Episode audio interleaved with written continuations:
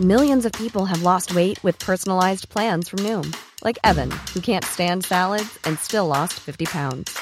Salads, generally, for most people, are the easy button, right? For me, that wasn't an option.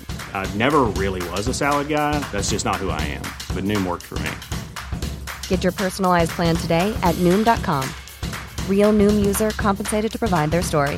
In four weeks, the typical Noom user can expect to lose one to two pounds per week. Individual results may vary.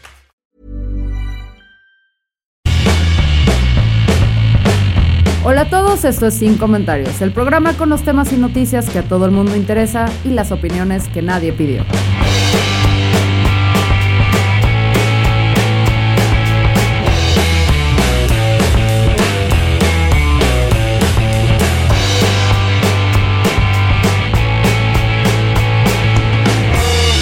Yo soy Fernanda Dudet y empezamos. Elon Musk finalmente compró Twitter. Después de haber manifestado interés a inicios del 2022, arrepentirse y luego haber sido demandado para cumplir con la compra.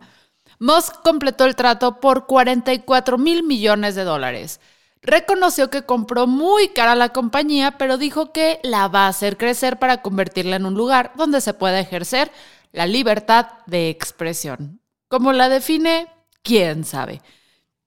Aunque en lo personal veo complicado, muy complicado salvar esta red, prácticamente la considero el blockbuster de las redes sociales, tampoco puedo negar que quizás a lo mejor con un milagro Twitter finalmente pueda llegar a ser rentable, sobre todo porque Elon Musk parece estar súper comprometido y dispuesto a invertir mucho en las causas perdidas.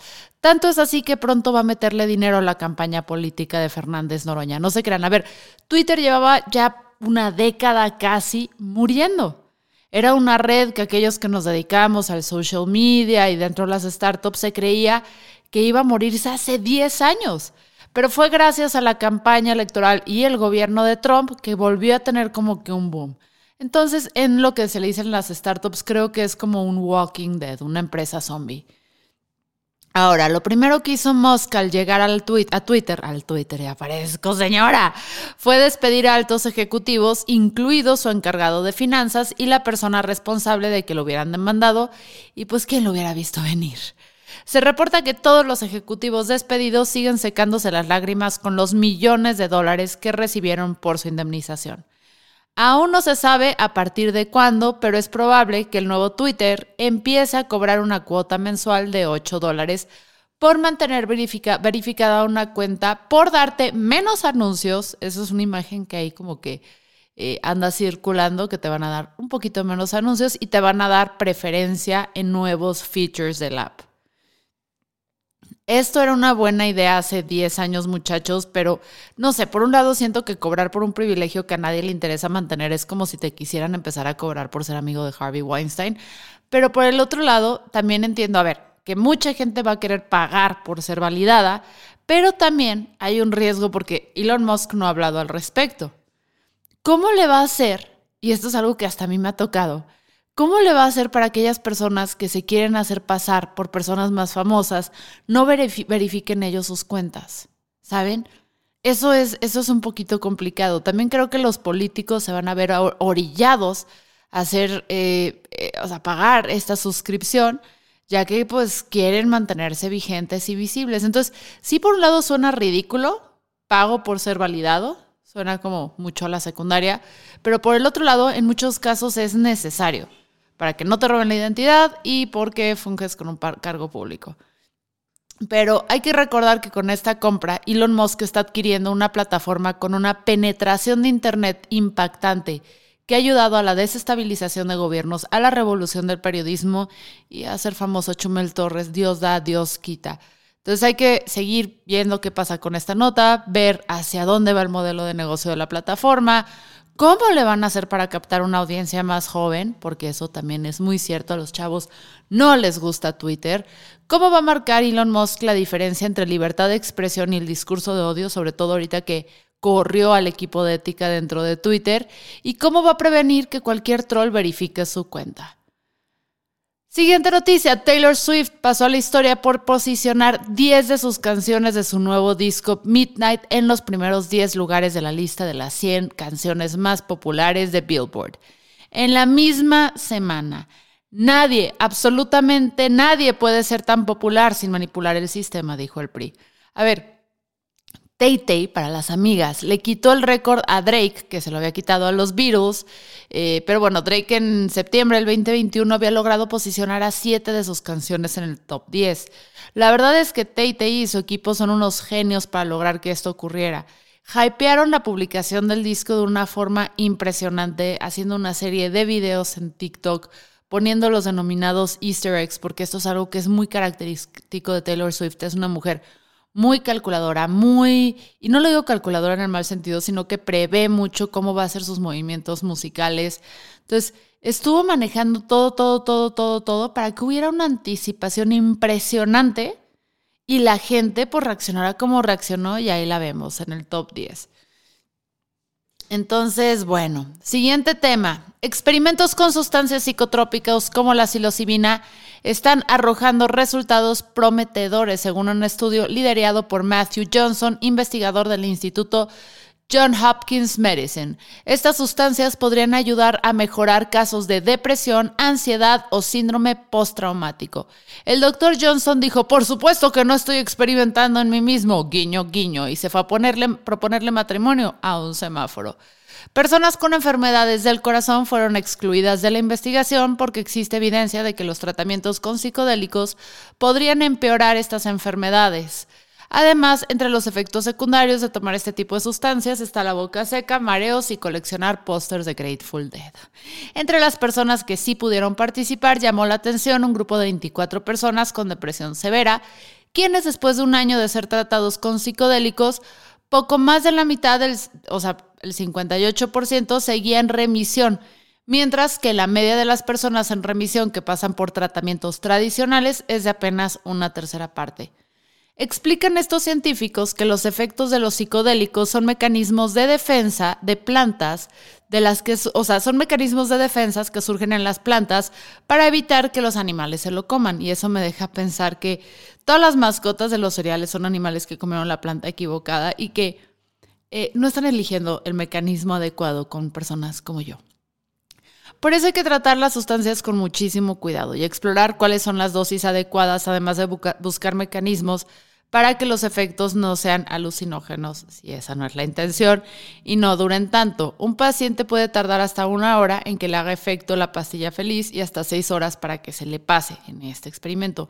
Si se comercializaran tratamientos así, el mundo pondría de moda de nuevo a Pink Floyd, de lo cual no me opongo porque siento que estamos súper listos.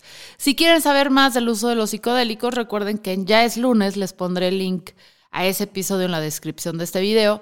Hablamos con expertos. También aquí en Sin Comentarios llegué a hablar yo de mi experiencia con el uso específicamente eh, de los hongos eh, y cómo estos, por la verdad, en microdosis, me ayudaron con mis desórdenes alimenticios. Ojo, esto no es una invitación a vayan a consumir drogas, porque no creo que sea lo adecuado. Que a mí me haya funcionado no quiere decir que al resto de ustedes les pueda funcionar. Y recuerden que también, así como está ayudando, parece ser que está ayudando en ciertas enfermedades, también los psicodélicos pueden tener un efecto negativo en personas que tienen predisposición a la esquizofrenia y cosas así. Entonces, es un tema muy riesgoso, por eso es importante que se siga estudiando. Vamos al siguiente tema. El INE levantó una encuesta que reflejó que la mayoría apoya la reforma electoral que está impulsando López Obrador. Esta propuesta incluye disminución del financiamiento a los partidos políticos, quitar los diputados plurinominales y desaparecer el INE y sustituirlo por otra institución que organice las elecciones muy a modo de López Obrador, asumo, Suena bien, ¿no? El problema es que en este momento es de los pocos institutos que le representan algo de fricción a la presidencia, que lleva ya más de la mitad de la administración con el camino planito, planito, planito, y en, en pasar la propuesta, em, pues López Obrador ahora sí que manejaría a su antojo el país, lo cual no es bueno, y no porque sea López Obrador, no es bueno que siempre, o sea, que se maneje el país por las mismas personas. Tenemos que tener siempre oposición, tenemos que tener siempre fricción, porque es de ahí donde salen las buenas ideas y donde se ven pro de la ciudadanía. La lucha de López Obrador contra el Instituto Electoral la tratamos en este podcast, me parece que a principios del año. Lo llegamos a hablar cuando les dije que este era el inicio del fin del INE. Y esta, su lucha es más legendaria que la de Goku contra todas las fuerzas malignas del universo. Desde que le acusó que lo habían robado las elecciones, los acusó de que le habían robado las elecciones del 2006 y cuando volvió a perder en la del 2012, que ok, chance fue cuestionable, también cuando organizaron las consultas populares para enjuiciar expresidentes y la revocación de mandato que fracasaron horribles. Para López Obrador, la culpa es del INE y no que las consultas eran una necedad inútil. Esto lo hablamos y que se dio cuenta que no es lo mismo acarrear gente para una elección de presidente que para una encuesta sin ton son. Eso sí, cuando ganó la presidencia y el INE era una institución digna y honorable. Y tenemos que seguirle y vamos a profundizar en algún momento en esta nota, porque sé que muchos dicen, ah, pues no está mal que se vaya el INE. Y esas personas que dicen, no está mal porque se vaya el INE, o una de dos, o son muy jóvenes o consumieron demasiados psicodélicos que ya se les olvidó cómo estaba el país antes del INE. Es necesario que defendamos al INE con ahora sí que los dientes, porque es lo que nos está brindando algo, algo de democracia a un país. Y un país sin democracia es un país en el que la verdad ya vivimos y no queremos volver a vivir. Si no se han dado cuenta, sin comentarios, sigue experimentando con distintos formatos. El lunes será para brifiarlos precisamente sobre todas estas cosas que vemos a, a lo largo de la semana pasada. Sí, va a ser como un informe tardío de actividades y los viernes estaremos arrancando con el tema, el tema de la semana donde vamos a meternos, profundizar y desmenuzar uno. ¿Por qué dos cosas nada más? Porque no hay dinero, chicos. Así de fácil. Sin comentarios sigue siendo un proyecto financiado principalmente por los patreones, benditos chulos, hermosos que están ahí dándonos sus dineritos desde dos dólares al mes y mi bolsillo. Entonces, si quieren que haya más episodios de Sin Comentarios o incluso si les gustó el ejercicio que hicimos de Sin Comentarios Jalisco, donde traemos un resumen como el que les acabo de presentar, pero enfocado al área metropolitana de Guadalajara, por favor, únanse en Patreon. Recibimos desde dos dólares mensuales y neta hacen toda la diferencia. No los quiero porque no los conozco. Esto fue Sin Comentarios. Yo soy Fernanda Dudet y nos escuchamos el viernes.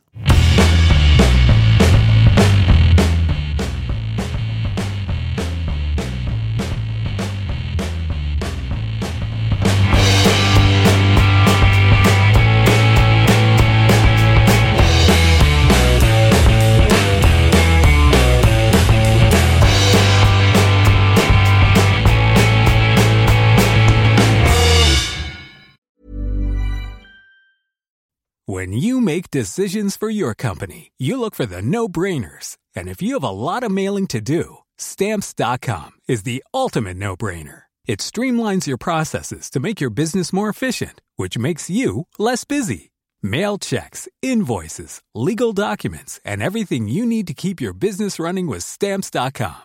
Seamlessly connect with every major marketplace and shopping cart Schedule package pickups and see your cheapest and fastest shipping options from different carriers with rates up to 89% off USPS and UPS rates. And with the stamps.com mobile app, you can take care of mailing and shipping wherever you are. Make the same no-brainer decision as over 1 million other businesses with stamps.com. Sign up with code program for a 4-week trial plus free postage and a free digital scale. No long-term commitments or contracts. That's stamps.com. Code program.